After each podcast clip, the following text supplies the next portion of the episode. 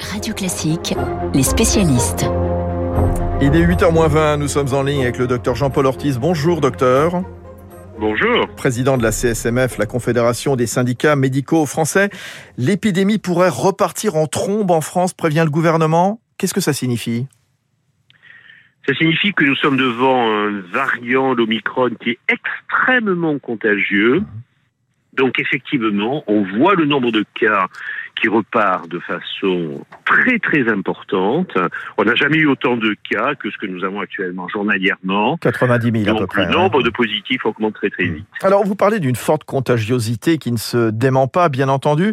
Mais que pensez-vous de ces études publiées hier en Afrique du Sud, au Danemark, au Royaume-Uni, qui montreraient une plus faible dangerosité d'Omicron?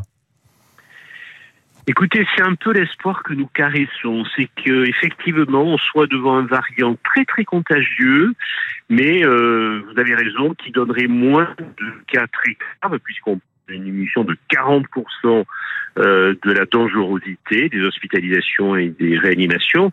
Donc ça, c'est un peu la note d'espoir euh, de Noël, si j'ose dire. Mais si vous avez énormément de cas, même s'il y a, euh, mettons, deux fois moins d'hospitalisés ou de patients qui ont besoin de réanimation par rapport aux variants Delta, ça fait beaucoup de monde et ça va mettre le système hospitalier en très forte tension. Donc il faut absolument arriver à freiner cette euh, euh, contagiosité euh, de, de, ce, de ce variant et être extrêmement prudent à l'approche des fêtes. Freiner cette contagiosité, comment se protéger encore plus? Quelles sont vos recommandations pour la, la vie quotidienne? Magasins, rues, maisons, réveillons Entreprises. Également, voilà, Elisabeth Borne eh bien, appelle les entreprises à prévoir 3-4 jours de télétravail dès la rentrée. Est-ce que ce sera nécessaire, docteur Ortiz? D'abord, je pense qu'il faut éviter de se retrouver trop nombreux dans des lieux confinés. Certains pays, comme euh, l'Espagne, ont limité les fêtes de Noël à 10 convives. Euh, deuxième notion, il y a la notion des bulles familiales plus vous mélangez des gens qui habituellement ne vivent pas ensemble, plus vous euh, favorisez la contagiosité et la contagion du, du virus à l'intérieur de, de votre table de Noël, par exemple. Et puis, il faut aérer. Il faut aérer mmh. ces lieux mmh. clos, c'est très important. Dernier conseil, testez. Testez-vous. Testez ce que vous invitez, euh, testez vos proches, de façon à ce que au moindre doute, euh, il faut s'isoler. Je rappelle d'ailleurs que pour les personnes qui sont vaccinées, les tests sont gratuits. Donc il ne faut pas hésiter. En plus, vous avez maintenant des autotests très faciles à faire. Est-ce qu'ils sont fiables en même temps, docteur Ortiz, ces autotests Est-ce qu'ils sont fiables? Alors, les autotests sont moyennement fiable, 60-70%. Lorsque vous faites des tests antigéniques ou des, bien sûr, des RT-PCR, vous avez une fiabilité absolue. Donc je pense que vous pouvez déjà, avec les autotests, dépister une grande partie euh, de convives qui seraient éventuellement porteurs euh, du virus, et puis euh, confirmation dans une pharmacie ou dans un centre de test ou dans un laboratoire médical. Voilà, il y aura donc des nouveaux gestes à faire quand on accueillera les, les convives. voilà, on leur dira, bah, tiens, avant de t'asseoir, veux-tu te tester, s'il te plaît? Bon, bah, très bien, on verra bien. une quatrième dose pour les plus de 60 ans, comme en Israël. C'est possible, c'est souhaitable, euh, docteur Ortiz? Ça risque de se poser, mais probablement dans les semaines et les mois qui viennent. Euh, déjà, terminons, terminons de d'administrer la troisième dose à tous les euh, Français aujourd'hui qui ne sont pas encore vaccinés en troisième dose. Et il faut le faire à partir du moment où vous avez votre deuxième dose qui a plus de quatre mois. Il faut faire très vite cette troisième dose. Mais effectivement, la quatrième dose, en particulier pour les personnes les plus âgées, peut-être que euh, au cours du printemps, fin d'hiver ou au cours du printemps, il faudra, euh, il faudra le, le discuter, l'envisager. De nombreuses contaminations, vous le rappeliez, docteur Ortiz, évidemment de nombreux cas contacts. Est-ce que vous avez noté, est-ce que vous signez vous-même de nombreux arrêts de travail, un petit peu plus que d'habitude? oui, oui, oui. Il y a indiscutablement une augmentation des arrêts de travail. Il y a indiscutablement aussi une tension dans les soignants parce que malheureusement, vous avez euh, euh, des soignants qui sont euh, quelquefois positifs, mmh. parce que la vaccination vous protège des formes graves, mais n'empêche pas forcément d'être avec la Covid. Mais il y a aussi beaucoup de soignants qui sont des soignants contacts, des infirmières par leurs enfants. Il y a une incidence chez les enfants et chez les jeunes qui est très très très importante. Merci beaucoup, docteur Jean-Paul Ortiz, président de la Confédération des syndicats médicaux français, l'un des spécialistes ce matin sur Radio Classique. Joyeuse fête, docteur Ortiz.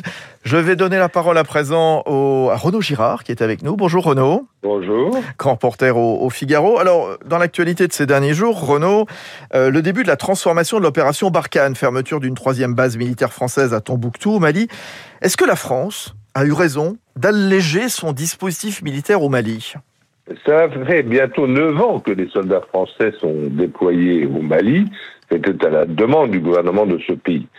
Neuf ans, c'est très très long. Au départ, il s'agissait d'empêcher que la capitale, Bamako, soit prise par une colonne de djihadistes qui fonçaient sur elle. Ensuite, la France est déployée partout dans le nord du Mali pour aller y faire la guerre aux Katiba islamistes enfin islamistes, euh, l'islam a bon dos, mm. car ces jeunes combattants ont aussi pris le fusil pour s'enrichir grâce au trafic de drogue et au trafic de migrants. L'armée française vient de transférer ses bases de Thessalite, de Kidal et de Tombouctou, vous l'avez dit, à l'armée malienne. Elle conserve Gao comme point d'appui permanent, ainsi que deux bases avancées dans la région délicate des trois frontières, euh, avec le Burkina et le Niger, L'idée est que le Mali s'autonomise dans sa politique de défense. Ah, euh, franchement, Renaud, euh, il en est capable? Le désengagement français se doit d'être progressif. À l'été 2022, l'opération Barkhane ne comptera plus que 3000 hommes contre 5000 aujourd'hui. Mais il faut dire que la France est restée trop longtemps au Mali. Elle est en train de glisser dans une sorte de piège colonial où la population se met à lui reprocher de mal assurer sa sécurité. Mais l'idée n'est pas de recoloniser le Mali et d'y installer la paix française comme autant de la mission civilisatrice de la colonisation de Jules Ferry. La France a quitté volontairement le Mali en 1960. Ce n'est pas pour y revenir hmm. aujourd'hui et porter sur ses épaules le problème existentiel de ce pays. C'est quoi ce problème existentiel, Renaud eh Girard? C'est un très grand pays, hein, vaste comme l'Europe, et les différentes ethnies ne sont pas unies. Dans la région de Mopti, sur le fleuve Niger, il y a eu, vous en souvenez peut-être, en 2019, des massacres entre Dogon et Peul, après des conflits de pâturage. De manière encore plus fondamentale, les nordistes, comme les Touaregs par exemple, qui ont la peau claire, n'acceptent pas d'être commandés par les Noirs du Sud, qui sont les descendants de leurs anciens esclaves. En fait, armées françaises et maliennes sont alliées, mais elles n'ont pas le même ennemi. Pour la France, l'ennemi est l'islam radical.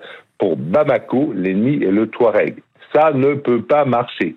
La France paie une dette au, Sahel, car c'est la France qui a renversé le colonel Kadhafi en Libye en 2011, lequel jouait un rôle d'unificateur dans le Sahel. Mais cette dette morale, la France ne pourra pas la payer éternellement. C'était très bien de rappeler toutes ces données. Merci beaucoup, très précis comme d'habitude. Renaud Girard, l'un des spécialistes de Radio Classique. Euh, le matin, on le retrouvera évidemment demain, vendredi 24 décembre. Très bonne matinée à toutes et à tous. Est